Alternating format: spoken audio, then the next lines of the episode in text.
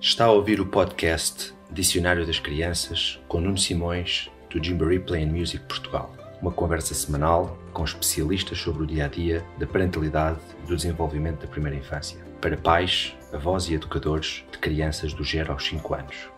O conteúdo deste programa é meramente informativo, independentemente das opiniões expressas pelos nossos convidados, deverá sempre consultar o seu médico, terapeuta ou pediatra. Olá Inês. Olá, Nuno. Tudo bem? Então, Sim. eu guardei aqui um bocadinho para te apresentar. Ahm, se calhar vai ser um bocadinho longo porque o teu currículo é extenso e notável e eu não, não tive coragem de cortar nada. Mas eu baseei-me aqui na tua página web. Ah, eu deixei um link hum, aqui nos comentários hum, com, uh, vá lá, que está direcionado para a tua página da, da oficina de, de psicologia, uh, mas a tua página pessoal é inesafonsomarcos.pt, as pessoas também te podem um, encontrar lá. E então, quem é Inês? Portanto, tu és licenciado em Psicologia pela Faculdade de Psicologia uh, e Educação, tens uma pós-graduação em Psicoterapia com crianças e adolescentes, uma pós-graduação em Neuropsicologia Pediátrica, tens formação em EMDR, e eu gostava que depois falasse um bocadinho sobre isto, porque eu só, só hoje é que aprendi sobre este termo, tema. Uh, novamente com especialização em crianças e adolescentes. Uh, tens uma formação avançada e especializada em terceira, terapias de terceira geração. Um, és coordenadora da área infanto-juvenil da Oficina da Psicologia e publicaste quatro livros. Um, vamos falar sobre três deles, porque eu não conheci o teu primeiro livro em, co em coautoria com a com Rita. Um, os teus livros foram É Tão Bom Fazer Amigos, da Arte Plural, uh, O Crescemos Juntos, da 0 a 8, uh, A Brincar Também Se Educa, da Manuscrito, e Sonhar com o Arco-Íris, da 0 a 8 também.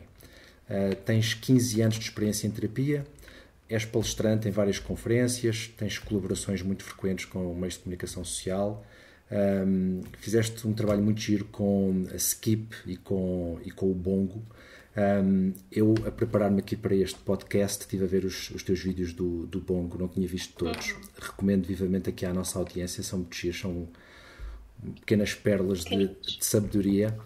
Um, e numa outra vida também trabalhaste no Gymboree, nós trabalhámos juntos por um bocadinho e, e, foi, foi uma altura marcante e tu inspiraste muito as nossas professoras deste formações muito giras, deixaste coisas escritas que ainda hoje usamos, não só no nosso blog, como documentos internos. Um, acima de tudo, ficou uma amizade e, portanto, é uma, é uma, é uma honra e um privilégio poder contar contigo e, e receber um bocadinho da tua mentoria com, com alguma frequência. Um, e pronto, uh, acima de tudo, melhor ainda do que estas coisas todas, és mãe, não é? Duas, duas crianças, um menino e uma menina, e um, tudo isto junto deixa-te particularmente qualificada para falarmos sobre um, alguns temas que, que eu gostaria de trazer hoje e que eventualmente gostaria de trazer outras vezes, porque as, as conversas fluem sempre super bem. Eu se calhar começava pelos livros, não te importas. Um, okay. e, e, se calhar o, o, Crescemos Juntos. Nós muito recentemente tivemos a fazer um, um giveaway do Crescemos Juntos, já, já oferecemos um esta semana. Um, e o Crescemos Juntos são um conjunto de inspirações, 365 mais uma para uma parentalidade feliz. Uh, uma coisa que eu achei curiosa foi que nenhuma das inspirações são triviais, portanto a pessoa pensa 365 é um número super sexy, portanto é um por cada dia do ano e a tendência seria ter que espremer um bocadinho para encontrar as 365, mas eu achei que tu tinhas muitas mais e que tinhas um mielheiro infinito de inspirações. E a minha primeira pergunta, se calhar, era essa: tu tens efetivamente um mielheiro de inspirações e como é que, como é que te inspiras para colecionar este tipo de, de inspirações para os outros? Não, eu não tenho um milheiro de inspirações, assim logo, logo à partida.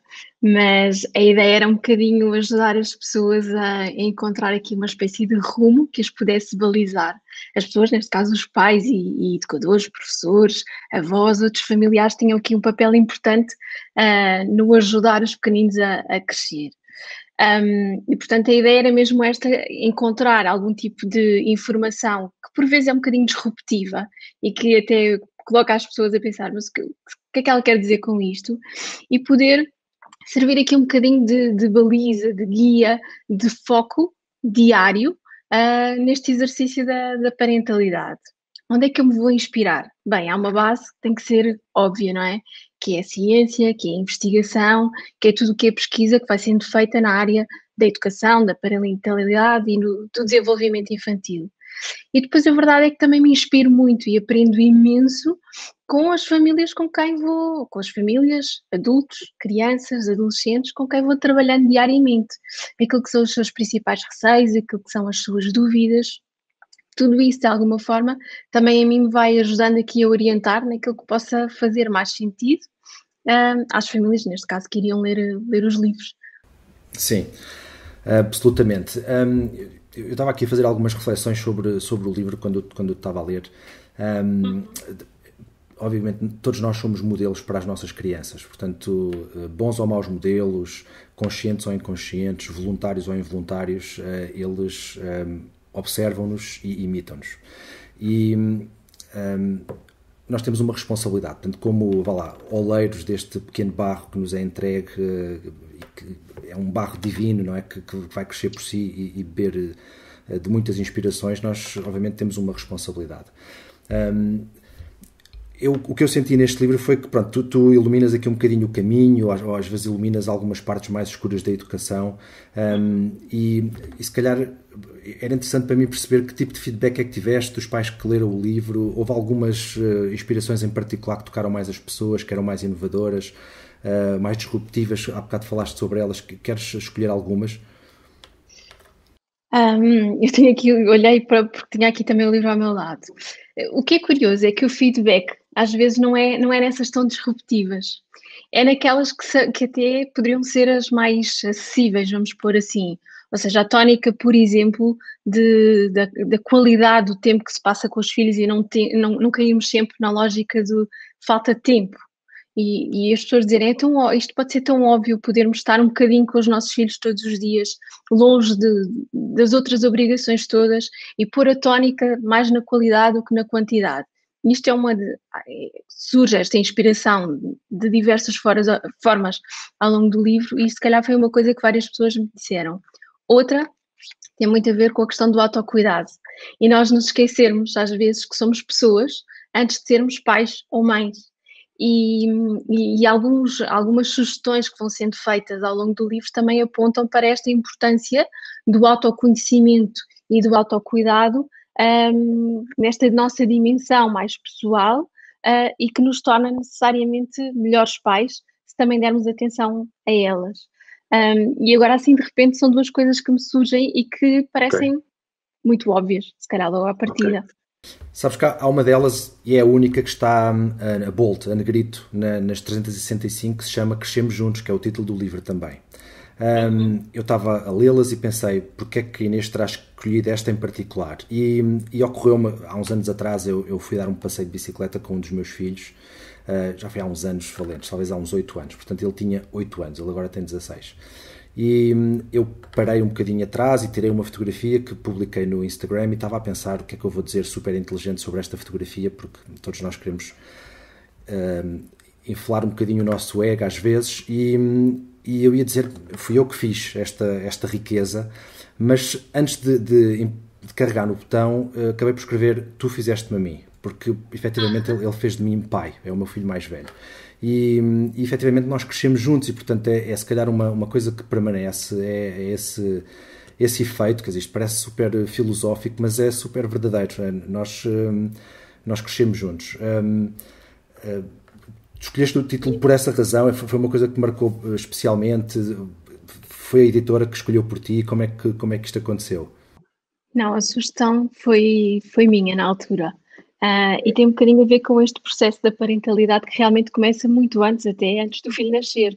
Enquanto pais, realmente nascemos quando surge em nós a desejo, a vontade, habitualmente, de podermos ser, ser pais. E no dia a dia, neste conhecimento mútuo e, e, e no, no, em tudo aquilo que são os desafios da parentalidade, nós somos postos à prova e testamos os nossos próprios limites de formas que se calhar nunca antes, hum, em situações em que nunca antes tivemos. E a aprendizagem é mútua, o crescimento nesse sentido é realmente mútuo. E mesmo quando falamos de mais do que um filho, com, com idades diferentes, a, a experiência torna-se diferente e muito única e continuamos a crescer e continuamos a aprender. Portanto, a ideia do crescemos muito é muito esta lógica, o meu papel é importante, e usar, usaste aí a expressão do moldarmos o barro, um, mas o inverso também, também é verdade. E quando tu falaste desse, dessa, dessa imagem do barro, lembrei-me de uma outra metáfora que eu vi recentemente num, num documentário uh, a propósito da parentalidade, que era o ator Will Smith, que falava dos pais enquanto mestres jardineiros. E eu achei aquilo genial. Esta ideia de nós podermos perceber que temos aqui sementes, que estas sementes muitas vezes nós, não, nós à partida não sabemos que flores é que estão lá por trás, mas que é fundamental respeitar aquilo que aquela flor quiser ser. E o nosso papel é cuidar, nutrir, dar atenção, perceber quais são as necessidades, mas acima de tudo respeitar esse ritmo, esse tudo que já lá está previamente de alguma maneira pré-determinado e o nosso papel é muito este o ajudar a crescer. E de facto nós também, quando damos esse espaço para a sementinha crescer, também nós crescemos nesta lógica do autoconhecimento também. Totalmente. Um, eu recomendo o livro a toda a gente e um, empresto as minhas cópias, tenho um monte delas, portanto, se quiserem, digam. Um, eu ia passar para o teu segundo livro, nós temos temas, imensos temas para falar e temos temas muito férteis, e um deles é, é, é o teu segundo livro, que é A Brincar Também Se Educa. Um, é, é, é, um tema pronto, muito prevalente, sobre o qual já falámos literalmente centenas de horas. Pronto, nós trabalhávamos especificamente sobre, sobre esta área. o, o, subtítulo é 15 minutos por dia de tempo especial para saltar, sujar, desenhar, sorrir, conversar e sonhar. Um, este, este livro, tu, tu no, no, começo, logo na introdução, falas de um estudo que a Skip fez, uh, um bocadinho triste, um bocadinho assustador, um, e que se calhar eu, eu te desafiava a, a, a, revelar aqui, porque eu acho particularmente importante. Lembras-te dos números, queres que eu te ajude? Os números eu não tenho presentes, mas era aqui um bocadinho esta comparação do tempo que as crianças tinham para brincar, e particularmente para brincar ao ar livre, comparado com um, um, portanto, os números, vá lá, do tempo ao ar livre de, de reclusos de uma cadeia. Uh, e, portanto, aqui a ideia era perceber que os próprios reclusos passavam mais tempo ao ar livre do que muitas das nossas crianças. E o ar livre nesta lógica do brincar, do explorar, do serem aventureiros, do ser desta liberdade que as crianças necessitam.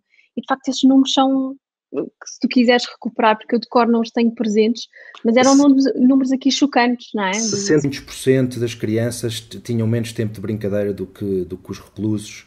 Um, os cães tinham mais tempo de passeio ao ar livre do que as crianças. Uh, são coisas pronto, muito chocantes porque deviam ser a nossa prioridade e, e pá, são absolutamente dependentes de nós para os levar à rua e para passear com eles uh, em segurança. Uhum. E, e, pronto, uh, às, vezes, às vezes esse cuidado não, não, não está presente em todas as famílias e é uma coisa realmente que, que nos preocupa, não é? Um, isto, é, isto é realmente um assunto muito fértil. Eu, eu gostava imenso que, que, que, nos dedicássemos depois longamente sobre isto, mas se calhar numa próxima vez, porque um, tens falado muito sobre brincadeira, eu acho que queria fazer uma coisa diferente sobre este tema oportunamente. E ia passar ao terceiro livro, que é O Sonhar com o Arco-Íris, que é um livro muito recente. Que tu me... Nasceu no confinamento. Nasceu no confinamento e que tu me enviaste e que, e que ficou a, a, a, marinar há algum tempo. E depois, um, um dia de manhã, eu fui ler o livro e, e, foi, e foi chocante porque bateram-me algumas epifanias. Portanto, isto é a história do Sebastião, que é uma criança que descreve um sonho e o sonho dele é o confinamento. E, portanto, as emoções e os sentimentos de uma criança naquele contexto em particular.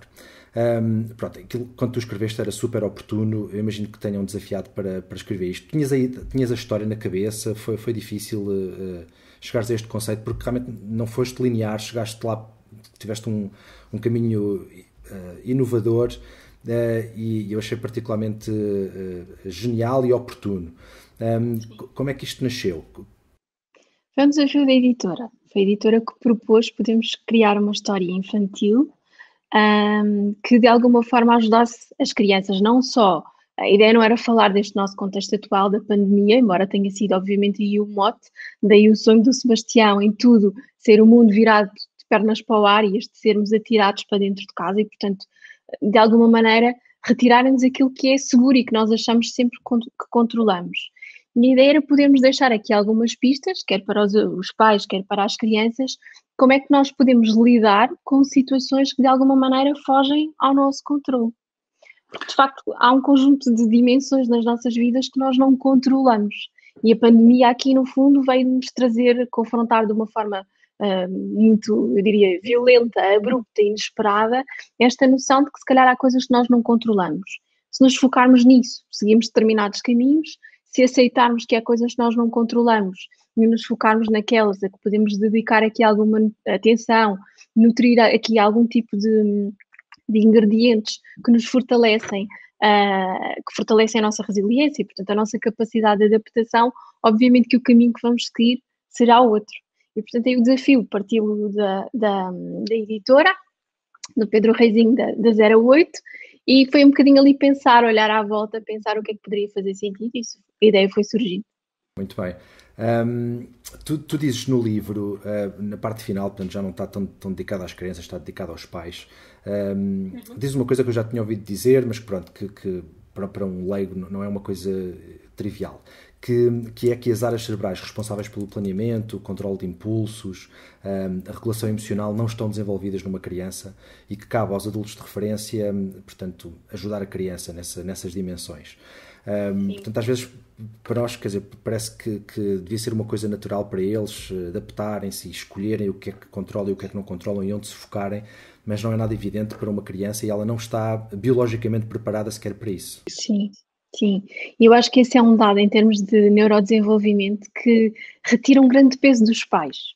Ou seja, este, este perceber que o nosso cérebro, o cérebro está em, em desenvolvimento durante a vida toda. Portanto, a neuroplasticidade está lá presente durante a vida toda. Sabemos que os primeiros cinco anos são determinantes para o desenvolvimento aqui de, de uma estrutura muito significativa. Sabemos que ali os anos da adolescência há, há uma, uma, tarefa de pruning, por assim dizer, que se chama uma poda daquilo que interessa e que não interessa manter, mas um, verdadeiramente temos um cérebro mais ou menos considerado maduro por volta dos 20 e tal anos. E esta última área, vai lá, do cérebro a ser verdadeiramente desenvolvida, é o que nós chamamos o córtex pré-frontal, que é uma zona do cérebro que está aqui mesmo atrás da nossa uh, testa, que é responsável quer dizer, por coisas importantíssimas na nossa vida. A nossa capacidade de planeamento, a nossa capacidade de foco, de atenção, a capacidade de tomarmos decisão antecipando consequências e este lado também da regulação emocional regulação comportamental, regulação emocional. E de facto, quando nós vemos um adolescente a ser mais impulsivo, uma criança pequenina a fazer uma birra perante uma contrariedade, muitas vezes queremos exigir que sejam capazes de uma coisa que eles na realidade não conseguem. Claro que o nosso papel é duplo. É duplo no sentido de, em alguns momentos, nós funcionarmos como essa parte do cérebro que eles ainda não têm, portanto, tem que ser o nosso a estar aí ativado, e por outro lado, obviamente, como modelos como modelos e como as pessoas que vão dar as oportunidades, criar as oportunidades para se ir fortalecendo, desenvolvendo com tudo aquilo que nós queremos essa área cerebral. Ou seja, não é dizer assim, ah, ele não é capaz de regular o comportamento ou as emoções, agora vou ficar de braços cruzados até ter, até ter 22 anos e já vai conseguir fazer isso. Não é esse o objetivo. O objetivo é compreendermos, ele ainda não é capaz, ou não vai ser sempre capaz, o que é que eu posso fazer daqui até ao longo do crescimento que lhe permitam oportunidades para desenvolver aquelas competências e que vão ser competências importantes ao longo da vida. Absolutamente. Uh, e tu depois dás ótimas pistas uh, e enumeras algumas dessas competências, ou então se calhar até hábitos ou, ou, ou, focos a desenvolver, como é o caso da gratidão, uhum. trabalhar a inteligência emocional, a importância das rotinas, distinguir o controle do não controle. Tens um gráfico muito giro, aliás, eu, eu se calhar até desafiava aqui as pessoas a tentarem percebê-lo. Fez um trabalho espetacular um, em que temos aqui uma bola com, com uma coisa que conseguimos controlar e uma coisa que não conseguimos controlar. Um, e eu acho que isto é transversal, obviamente, a, a, ao tempo de vida do humano, até à população adulta, absolutamente. Eu acho que é um bocadinho a a minha praia. Não é? Nós, na gestão, também a, a, o nosso foco é tentar agir sobre aquilo que conseguimos controlar e aceitar o que não conseguimos controlar. Um, falaste também na importância de termos um, da criança ter um lugar seguro e uhum. também muito importante no final que é quando procurar ajuda profissional. Um, e se calhar aqui só um, um pequeno à parte, eu não sei se podes falar muito nisto, quão uh, prevalente foi esta realidade agora durante o confinamento? Tu uh, sentiste essa. Uh, houve, houve uma, essa variável contou, portanto, o, o confinamento levou a, a, as pessoas a pedirem-vos mais ajuda psicológica lá na oficina?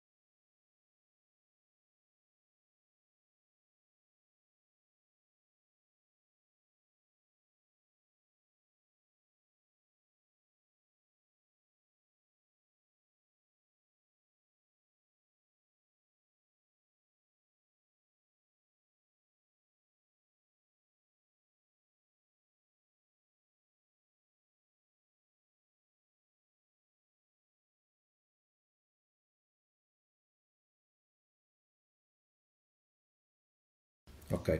Eu ia aproveitar para fazer uma ponte para outro tipo de questões que eu tinha aqui para te, para te colocar. Um, e, e, se calhar, como, como pequena introdução, eu acho que assim, nem todos tivemos pais super sofisticados, ou gentis, ou afetuosos. Um, e para alguns de nós, se calhar, há um problema que é um, a questão das nossas lutas passadas, ou melhor, as lutas que estão para trás versus as lutas que estão à frente. As lutas que efetivamente ainda temos por, por batalhar, às vezes não são, não são, uh, não lhes damos a atenção que devíamos ou não, ou não sabemos como uh, batalhá-las porque estamos presos a lutas do passado, algumas delas inconscientes e, e sejam traumas, sejam um, lacunas, sejam deficiências ou excessos ou, ou o que seja. Um, e, e se calhar aqui a minha, a minha pergunta era esta. Um, o que é que está ao nosso alcance? Quer dizer, antes, obviamente, de, de irmos procurar ajuda profissional, o que é que está ao nosso alcance fazer para distinguirmos uma luta lá de trás com uma luta cá da frente? Sei que esta pergunta é complicada. Essa pergunta é, é, é, é daquelas que dá pano para mangas, não é? Um, eu acho que há aí um passo que é importante sempre, que é nós termos, criarmos momentos para, para pensarmos. Pensarmos na nossa história, pensarmos em nós, porque realmente somos feitos aqui de, de várias pecinhas. E muitas vezes nós temos alguma, se bem percebi o que, tu, onde tu querias chegar, se é querer chegar propriamente a algum sítio, mas nós muitas vezes temos até consciência que há essas lutas que ficaram lá para trás, como tu dizes, um, e, e, fazemos algo que não é desejável, que é evitamento, que eu nem quero pensar nisto. Eu não quero pensar nisto porque isto pode doer e porque se doer uh, vai afetar negativamente o meu presente e o meu futuro. E a grande estratégia é precisamente o contrário, é parar e dedicar algum tempo, se calhar, a, a trabalhar, a arrumar, a elaborar esse tipo de coisinhas que vêm lá de trás e que, obviamente, podem condicionar um, o nosso presente. Isto é aqui uma estratégia importante que uh, muitas vezes usamos esta lógica do evitamento, evitamento experiencial, evitar uh, certos temas, achar que evitamos determinadas emoções, só que as coisas, se não forem arrumadas, se não forem elaboradas, criam moça. E eu costumo usar muitas vezes aqui duas metáforas até com os miúdos, que é, se eu for pôr as coisas todas para debaixo do tapete, eu, eu, eu finjo que elas não estão lá, mas elas continuam lá. E quando eu vou caminhar em cima do tapete, há ali um momento em que o chão deixa de ser uma coisa plana e está ali um bocadinho, andamos ali um bocadinho em desequilíbrios constantes. Ou pensando, por exemplo, na imagem da panela de pressão, um, panela de pressão funciona muito bem se nós formos tendo o nosso escape para libertar a tensão. E a tensão pode ser do presente ou podem ser coisas que vêm lá de trás. E, e, e, quando nós fazemos este registro mais do evitar entrar em contacto com, as coisas, um, estamos numa lógica de contenção. E tal como a panela de pressão, se o pipo não estiver a funcionar bem, aquilo vai dar uma, uma grande explosão na, na cozinha. No ser humano também vai dar essa explosão, vai dar das mais variadas formas.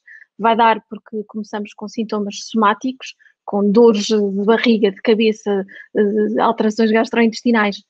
E quando eu digo nós, é nós adultos ou nós crianças mais pequeninos. Há aqui alterações em termos de humor que não estavam lá e que começam a surgir.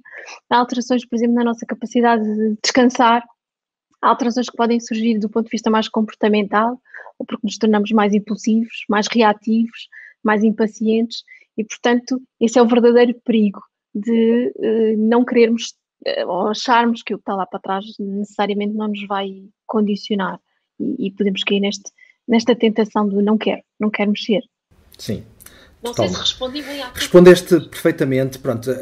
Eh, é óbvio que eu te faço esta pergunta no contexto da, da, um bocadinho da parentalidade e porque lá está, voltando, voltando à imagem do oleiro, se nós tivermos um oleiro pinguço ou ensonado ou inconsciente, não tem o alfabeto básico, vai, vai sair a geneira, não é? E, portanto, um, achei particularmente importante falarmos aqui um bocadinho na questão da, da saúde mental e de, da nossa bagagem, que, que, pronto, que muitas vezes nos trava sem nós termos noção e que, que muitas vezes estamos bloqueados e não conseguimos chegar à frente e, e uh, pelas dificuldades muitas vezes com, com os nossos modelos, às vezes acabamos por ter dificuldade em eh, dizer que gostamos da criança, sermos gentis com eles, porque nós próprios não tivemos acesso a esse, a esse menu de, de, de, bons comportamentos e, portanto, pode-nos pode -nos prender. Mas, no fundo, também para nós percebermos aquilo que queremos e não queremos para nós ou para os nossos filhos, é importante termos essa capacidade de revisitar a nossa própria experiência e perceber, numa primeira instância, eu quero isto, eu quero perpetuar de alguma maneira este modelo ou é que eu quero me aproximar de um modelo diferente. Portanto, é claro. esta importância do revisitar. E depois conseguimos ou não conseguimos, sozinhos, de forma mais autónoma, este, ok, como é que eu vou fazer? Qual é o caminho que eu quero, que eu quero adotar? E aí é muito importante termos também fazer os tais momentos de pausa, como eu lhe chamo, e estarmos em contato com, com aquilo que são os nossos valores uh, enquanto pais, na, na parentalidade, e percebemos muito bem o que é que é importante para mim e do qual eu não quero abdicar. Que pode ou não entrar aqui em, em disrupção com o que vem lá de trás, mas conseguirmos ter esses momentos, nós nos alinharmos com aquilo que nos faz sentido enquanto pais. Ok. Um, quais é que seriam, na tua opinião, as disciplinas que deveríamos ter numa escola de pais? Imagina que essa figura existia. Um, como é que nós poderíamos etiquetar as disciplinas? Porque eu sei que elas são todas, se calhar, muito holísticas e, e é difícil, particularmente difícil para ti que, que sabes, as 100 disciplinas necessárias, escolher as 5 ou 6 que nós podemos uh, uh, passar aqui neste espaço e neste tempo. Mas um, que, que gostavas de fazer este exercício? Estou a pensar um bocadinho nisso. Porque eu, eu, faz sentido a questão, às vezes é difícil nós arrumarmos. Porque é fácil, de facto, nós chegarmos a uma livraria e pensarmos assim: olha, aqui este livro sobre este tema, sobre este, sobre este, sobre este. Aquilo que eu vou notando muitas vezes nos pais e nas famílias é que há aqui preocupações com coisas muito funcionais uh, e que são importantes em termos de, do nosso funcionamento. O, o, banho, a melhor escola, a melhor estimulação em termos de, de brinquedos, por exemplo, a alimentação, o sono. E há sempre aqui um, uma disciplina, se quiser chamar então assim, que felizmente já vai sendo diferente, mas que tem muito a ver com a inteligência emocional e a importância de tudo o que tem a ver com o nosso mundo emocional, que, que nem, sempre é, nem sempre é dada a devida primazia, eu diria assim. Então, tudo o que tivesse muito a ver, tudo o que possam ser subdisciplinas que possamos indexar à nossa saúde mental, saúde emocional, eu acho que esta, esta sensibilidade era, era, era importante para, para qualquer pai. Para, sim, para qualquer pai. Um, mas acima de tudo, também pensando nesta ideia da escola de pais, não há aqui ideias pré-definidas, obviamente. Um, não há, há, há linhas orientadoras que decorrem de, da investigação que é feita na área da parentalidade e naquilo que pode ser mais protetor em termos de, de desenvolvimento. Mas eu diria que é quase a ideia da escola de pais era existiria uma escola de pais indicada para cada família, porque as suas necessidades vão ser realmente diferentes. as suas realidades vão ser diferentes e, portanto, os pais poderem ir buscar tudo aquilo que possa ser informação que possa dar resposta aos seus medos, às suas dúvidas, aos seus anseios e ao mesmo tempo que lhes transmitam, a segurança que é, que é importante. Há bocado falávamos de, daquele dado do neurodesenvolvimento do cérebro. E essa é uma área interessante, que é quando os pais conseguem perceber o que se passa lá dentro dos filhos, que vai lá na cabecinha deles e conseguimos desmontar a coisa, nota-se também um alívio muito grande. E, portanto, se calhar também poderia ser uma disciplina interessante não nos tornarmos pais neurocientistas, não é nessa lógica, mas percebermos um bocadinho melhor traduzir porque é que é desta maneira, porque é que a reação tendencialmente é esta, porque é que é importante fazer isto e não fazer aquilo. Um, podia ser uma área também interessante para, para abordarmos. Muito bem. Um, sabes que eu, um, eu, hoje de manhã estava, estava a ouvir um, um podcast um, um senhor que se, que se propunha uh, lá, formar os pais para serem pais faixa preta, cinto negro de parentalidade. Pronto, era um senhor brasileiro que curiosamente era também cinturão negro de karaté. E, e ele estava a descrever a, a disciplina uh, como uh, um comportamento que tu tens mesmo quando ninguém está a ver, portanto algo que te ficou uh, enraizado. e que, por exemplo, a mãe dele não, não gostava que eles entrassem calçados em casa, portanto ele, diria, ele disse que uh, identifica-se disciplina se, quando ela não está lá, ele chega e, e descalça, e descalça os sapatos. Um, um, Pronto, é óbvio que isto aqui passa pela prática e passa por, obviamente, um tempo de um, consolidação dos conhecimentos e, portanto, começar a senti-los. E a minha pergunta seguinte era: como é que se passa do nada ou da inocência para ter o saber e depois para ser o saber? Uhum, uhum. Olha, tu falaste, tu, é, a pessoa que tu estavas a ouvir falava dessa imagem enquanto disciplina. Eu uso muitas vezes essa imagem do aquilo que nós fazemos, independentemente de quem está a ver, muito associado aos valores. É aquilo que vem cá de dentro, não é? A motivação. Eu, eu faço porque me faz sentido fazer, porque entra em sintonia comigo e não necessariamente porque quer corresponder à expectativa de alguém, porque quer receber uma determinada, uma determinada gratificação. Como é que nós passamos por essas fases que tu, que tu enumeraste? Um, essencialmente com experiência, com prática, com experimentar, com não ter medo de fazer. Um, e, e, pelas nossas experiências, lá está tudo o que é contacto com os outros e contacto com o mundo, o conhecermos a nós e o conhecermos o mundo, é isso que nos vai ajudando a definir os nossos caminhos, aceitando uma coisa muito importante que é uh, a hipótese de, de falhar ou, ou, de errar, por exemplo, uh, como algo que faz parte do nosso caminho e que também ajuda à nossa construção. Portanto, assim, de uma forma muito linear, respondendo àquilo que tu, à questão que tu colocaste, faz-se duas coisas, duas formas. Faz-se experimentando e faz com ir moldando aquilo que para nós é importante, aquilo que para nós é importante para a forma como nós nos sentimos enquanto pessoas, lá está, os nossos valores. E da conjugação desta coisa, o que é que eu sou, uh, como é que eu me vejo e, e, e, o que é que me faz sentido uh, e o que é que me preenche, obviamente que se constrói esse caminho do ser. Muito bem. Um, Oh Inês, esta pergunta agora se calhar é um bocadinho difícil para ti porque tu és escritora e isto deve ser particularmente complicado, mas a minha pergunta era que livros é que te marcaram particularmente e se recomendas alguns livros? Obviamente além dos teus, que esse aí recomendo eu, por ti, mas tens algum que te tenha ficado na memória, mesmo algum recente, uh, particularmente algum que seja entendível pelos, pela, pela nossa audiência, pronto, que não, não são se calhar todos psicólogos como tu? Sim. Sabes que essa é uma pergunta muito gira que às vezes surge e nós próprios nos colocamos a nós próprios um, e, e, eu sou uma pessoa que, que, que, desde pequenina que lê muito, muito, muito.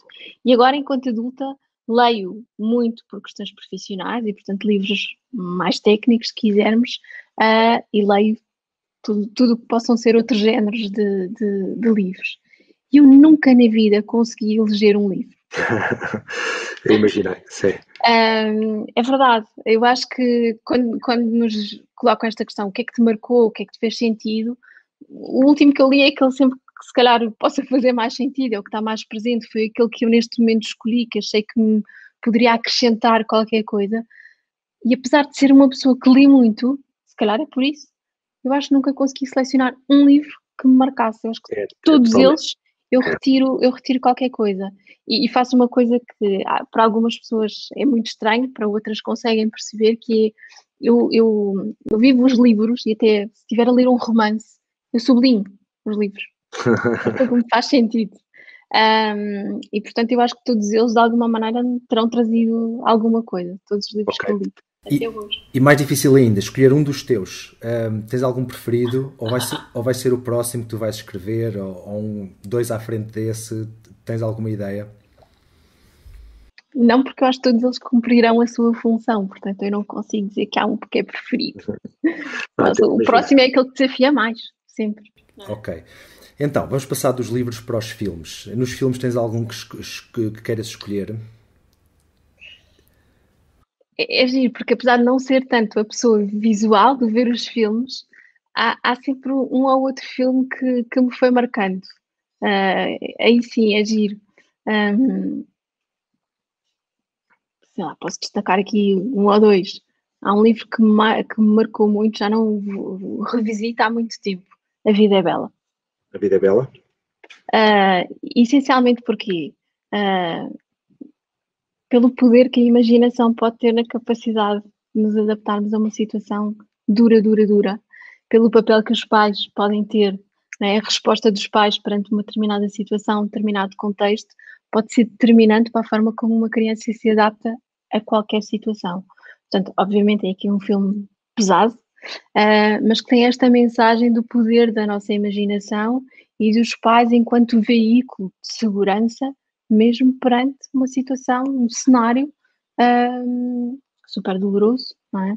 E esse foi um livro, eh, um, um, um filme que eu já não revisito há muito tempo, mas que tem uma mensagem interessante. Ah, ele, ele, já tem imensos anos e por acaso, se calhar, agora devia ver, porque, pronto, quando eu vi da primeira vez que já tinha um filho, agora tenho quatro, portanto tenho que, tenho que olhar para aquilo de novo.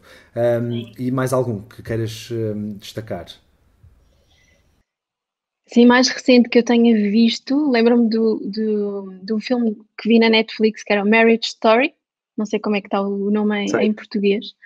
Um, e lá está, às vezes não é o filme, não é a grande história, é uma mensagem que se vai lá captar uh, num ou noutro momento. E posso dizer que o meu clique em relação àquele filme, que resisti a ver até ao fim, foi mesmo ali nas últimas imagens, um, nas últimas cenas do, do filme, e que tem muito a ver com, mais uma vez, uh, o papel dos pais um, na vida dos filhos e, e, a forma como os adultos gerem as situações, o quão construtiva ou não pode ser a, a sua, a, o seu papel um, na vida dos filhos. E, e, o filme fala sobre uma situação de, de divórcio com muito, muito desentendimento pelo meio, mas que tudo muda a partir do momento em que realmente o foco fica no filho no bem-estar do filho. E, e, e, é daquela. E há lá uma cena que eu achei deliciosa, que não vou contar para não estragar, mas que tem muito a ver com isto, quando nós conseguimos deixar de ser egoístas con, connosco próprios, não é? E pensar nos nossos filhos. Este tema também é um tema que daria pano para mangas, esta questão aqui do, das separações e do impacto que isso tem nos filhos, mas foi, foi um livro, um livro, lá estou eu, está a ver? Um filme que, que, me, que me marcou. Todos eles com crianças. Muito bem. Olha, e o, e o Inside Out, o Divertidamente, quão genial é que esse filme é? Como todos os filmes de animação, um, eu acho que aquilo dá sempre várias, várias camadas de leitura. Um, esse filme está delicioso, é um, é um filme que eu recomendo sempre aos meus pacientes de qualquer idade para ver, precisamente para aquilo que falávamos há bocado, da importância da inteligência emocional, da importância de nós conhecermos o nosso mundo emocional e, e, e, o papel que as emoções desempenham na nossa vida. E conseguir desmontar o que se passa cá dentro uh, através de um filme de animação está, na minha ótica, está genial esse filme. É um filme que eu recomendo sempre uh, aos pacientes de todas, todas as idades. E, e, que, lá está, é quase como se os filmes tivessem uma cena sempre que, que, que me marca. Há ali um momento no, no, no Divertidamente em que um, toda a história tem ali uma mudança quando ela aceita uma emoção que passou durante muito tempo a tentar calar. Quando ela dá espaço para a tristeza dela surgir, há ali qualquer coisa no filme que, que flui de maneira diferente. E, e, isto remete àquilo que falávamos há bocadinho, de fazer o evitamento. Não, é mau sentir isto. E, e esse filme ajuda-nos a desmistificar um conjunto de mitos que muitas vezes temos associados às emoções, de crenças com que crescemos associados às emoções e que é importante realmente olhar como crenças que não são nossas amigas, meias disfuncionais e, e olhar de maneira diferente para as emoções. É, totalmente. Uh, super recomendado esse filme também. Uh, mudou imenso a minha forma de, de pensar e de agir, uh, não só a nível pessoal, como Sim. para os meus filhos. Com os filhos. Lembras-te de algum falhanço importante que te tenha marcado e que te tenha ajudado a jurar sucesso, sucesso futuro? Um falhanço que tenha levado. Sim, teu. Pode ser profissional, se calhar pessoal não, não, é, não é o canal certo. Contas-me no próximo almoço. Sim. Sim. Seguramente eles existiram, mas por algum motivo se calhar não os tenho presentes. E eu vou explicar okay. porquê. Porque hum, havia um professor meu da faculdade que dizia que hum, o, o, o maior erro é cairmos repetidamente num erro. Nesta lógica, errar é humano. E por trás do erro há qualquer coisa em que podemos crescer, em que podemos aprender, não é? E a verdade é que seguramente, quer do ponto de vista pessoal, quer do ponto de vista profissional, terei, terei errado muitas vezes, mas o foco lá está, não fica no erro e fica se calhar muitas vezes no que é que eu aprendo com esta situação, o que é que eu quero fazer diferente numa situação semelhante no, no futuro. Um, eu digo muitas vezes, não só nas consultas, mas também na, em, em formações, um, para pais e para professores, uh, faço muitas vezes aqui a analogia com, com o caractere chinês da palavra crise, uh, que esconde lá dois conceitos ambíguos, uh, ambíguos não, quase em antípodas, não é? Aqui é esta noção de o mesmo caractere, crise, enquanto perigo, e ao mesmo tempo o conceito de oportunidade. Uh, e se calhar é mesmo importante olharmos para as situações em que erramos, em que falhamos, como oportunidades de crescer e nos aperfeiçoarmos. E, e quando nós vamos olhar à nossa volta, muitas grandes invenções resultaram de falhanços prévios um, muito grandes, não é? E, e, tudo dependeu da forma como a pessoa, os inventores, por exemplo, olharam para essas, para esses seus suas falhas, não é? Um exemplo muito, muito comum é o exemplo do post-it. O objetivo era precisamente o oposto daquele, não é? De criar ali uma cola fraquinha, não. O objetivo era criar uma coisa que colasse mesmo, e a verdade é que nós vamos ver e não há de haver muitas casas que não têm post-its. Eu sou, eu sou super fã, lado, sim. e que resultou aí de, dessa, dessa noção de, do, do, da falha, do erro, enquanto, enquanto oportunidade de crescermos. E esta é uma mensagem importante em termos de parentalidade também para passarmos aos nossos filhos. Como é que nós lidamos com os, com os erros, os nossos e os deles. Muito bem. Olha, um, se pudesse ocupar um cartaz gigante para toda a gente ver, uh, que mensagem é que escolhias lá colocar? Olha que coisa interessante. um cartaz. Um cartaz gigante em Times Square, era visto por milhões de pessoas todos os dias e tu tinhas a oportunidade de colocar lá uma mensagem que tu achas que falta às pessoas. Não tens responsabilidade. não, pode ser uma pode ser uma andota, pode ser uma coisa qualquer que tenha marcado. Tu às vezes tens alguns eh, quotes que tu colocas nos teus livros, não sei se algum deles te, te marca particularmente. Um, alguns deles são realmente sementes para, para outros pensamentos, não é? Sim. Eu acho que dependeria muito do dia em que íamos selecionar, se calhar dependia o, aquilo que colocaria. Aquilo que agora assim mais, mais automaticamente me ocorreu, um, e não me ocorre uma frase tcharam, que merecesse ir para Times Square, mas um, esta importância de nós desacelerarmos e aproveitarmos o presente. Uh, e, e, e se calhar um convite a isso, o convite a desacelerar e estarmos verdadeiramente presentes no aqui e no agora, como algo importante para, para pensarmos. Foi assim a coisa que me ocorreu agora. Não, acho não é muito sexy a ideia. Não, é, eu acho a que é. Não, a ideia é capaz de ser, mas eh, a frase. É, eu, eu ia por aí. Eu, eu acho que a ideia é super sexy porque hum, se efetivamente for ouvida pelas pessoas e posta em prática e implementada, não podia ser mais sexy. Eu acho que está aí, se calhar, a chave, não é? De, de, aquela conexão e aquela espiritualidade agora mais moderna que, que, que, está a ficar na moda, do mindfulness, etc. Começa aí, não é? Começa uhum. na, no estarmos presentes e, e, e conseguimos fazer um, um, scan às nossas emoções e, e, observarmos o que está a acontecer agora e não estarmos distraídos com o telemóvel à procura daquela próxima notificação ou daquele scroll a ver que, que coisa desinteressante é que, é que nos pode ocupar mais um segundo.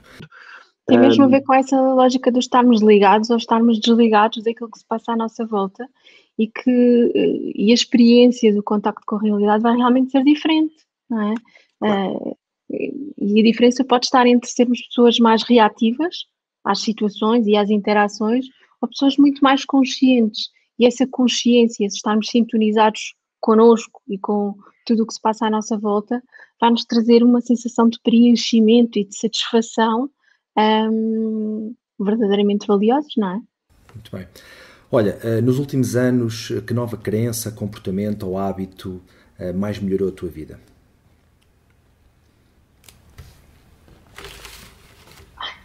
Só fazes perguntas difíceis. Uhum. Sim. Porque eu acho que tu consegues responder, sim. Uh, se calhar, vindo disto que estávamos a falar, uma coisa que me tornei mais, vou dizer, exigente comigo foi precisamente esta um, importância de me disciplinar, um, não estar sempre a pensar no que vem a seguir, em termos gerais, pondo assim a coisa. Ou seja, a importância de delimitar muito bem uh, as, as, várias esferas da vida e não querer chegar a todo lado ao mesmo tempo e, e, e encontrar espaço um, também pegando aquilo que falávamos há bocadinho, isto também foi um, algo que tenho trabalhado imenso, encontrar espaço para mim, para os meus balãozinhos de oxigênio.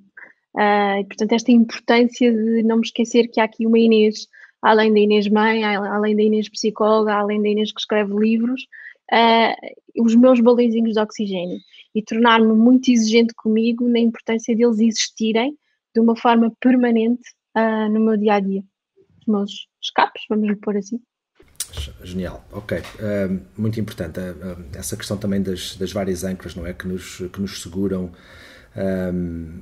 e, que, e, que, é super fácil de, de, esquecer se não tivermos um método ou se não nos disciplinarmos para isso, não é? Um, olha, uh, que conselhos darias a um, a um, jovem casal com crianças pequenas ou que tivesse a planear ter um bebê?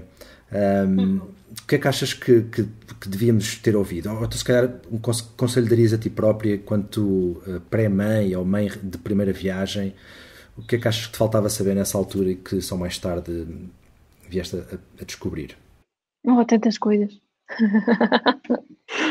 ah, não, mas se calhar há aí três ou quatro coisas que podemos realçar. Uh, uma é, uma é a inspiração que abre o Crescemos Juntos, que é que não há pais perfeitos. E esta é uma boa ideia para, para nós abraçarmos a caminhada da parentalidade. Termos consciência que a perfeição é uma impossibilidade quando falamos uh, da parentalidade. Uh, e, portanto, sim, podemos e devemos estarmos alinhados com aquilo que é importante para nós, com os tais nossos valores uh, e tentar dar todos os dias o nosso melhor, mas perceber que a perfeição não é uma, uma, uma possibilidade. Depois, pensando aqui, como falávamos há pouco, das nossas várias esferas do nosso ser, um, jovem casal que, que, que decide uh, ter filhos, lembrar-se que a partir do momento que, que, nascem os pais, não desaparece, por exemplo, o casal e não desaparecem eles enquanto pessoas. E, e, e refletirem, quase terem este plano, como é que vai ser quando o nosso filho nascer, onde é que vai ficar o casal, quais, vão ser os momentos do casal e quais, quais vão ser os momentos teus, só teus, e que, curiosamente, são fundamentais para tu te tornares uma melhor mãe ou um melhor pai. Muitas vezes vivemos aqui nesta sombra da culpa do ah, se eu for ao ginásio e deixar o meu filho em casa um bocadinho, uh, ou se for dar uma caminhada ou ir ter com um amigo, uh, estou a ser uma péssima mãe. Não. Pelo contrário, não é? Estou a investir no meu bem-estar e para eu poder cuidar bem de alguém, eu também tenho que estar bem. Portanto, um, esse jovem casal poder apostar aí neste, nesta espécie de planeamento e perceber que aquele filho vai ser a prioridade, mas pelo ser a prioridade, há uma, outras fatias das suas vidas às quais têm que, que dar muita atenção. e daqui decorre a importância da comunicação sempre, em qualquer, em qualquer relação, naturalmente, e, e, e da comunicação constante em termos de necessidades, em termos de partilhas de dúvidas, de receios, e associado, se calhar, a estes receios, a noção também de que há sempre aqui um, um ideal e aquilo que é o confronto com, com a realidade. E, portanto, contam-nos realmente histórias muito cor-de-rosa em termos de parentalidade, mas a realidade, por muito que se planeie, não é? A realidade vai se construindo e nem sempre é só feita de coisas. Uh, o prazer é sempre o máximo, não é? Mas temos que nos preparar para aquilo que idealizamos e aquilo que depois vai ser a realidade. Às vezes há aqui um, um gap uh, para o qual ninguém nos, nos preparou. Totalmente. Olha, um, ehm, que mais recomendações, recomendações é que costumas ouvir na tua profissão, um, ehm, ou relacionadas com a tua profissão ou com a parentalidade? Um, ehm, às vezes há, há ruído, uh, acredito que há algumas coisas te, te façam, te façam, te arrepiem um bocadinho. Queres escolher alguma para, para quem nos está a ouvir? Eu acho que procuro não ver essas coisas, precisamente para não me criarem cócegas. Um, existirá, tu dizes, e se calhar estás a lembrar de alguma coisa na qual tu já, já tropeçaste, ou em algumas coisas das quais já terás tropeçado. Um, há muito ruído, há muita informação, a informação está muito acessível a todos nós. Portanto, acima de tudo, é importante conseguirmos filtrar as fontes uh, da informação que, que recolhemos.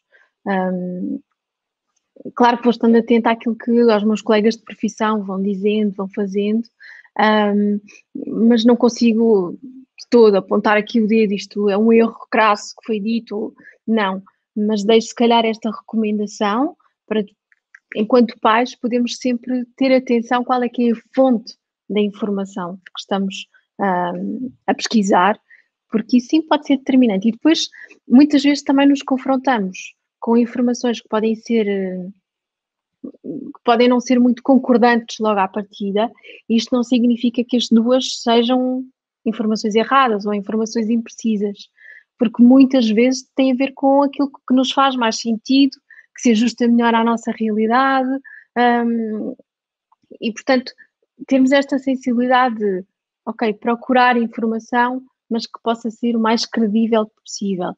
E quando aquilo deixas dúvida, ninguém nos impede de perguntar, pesquisar num outro sítio com uma outra pessoa. Claro. Olha, e quando te sentes eh, assoberbada ou com falta de foco, o que é que tu fazes? Eh, que, que, tipo de perguntas é que te colocas nessas alturas para te voltares a centrar? Paro, em primeira instância.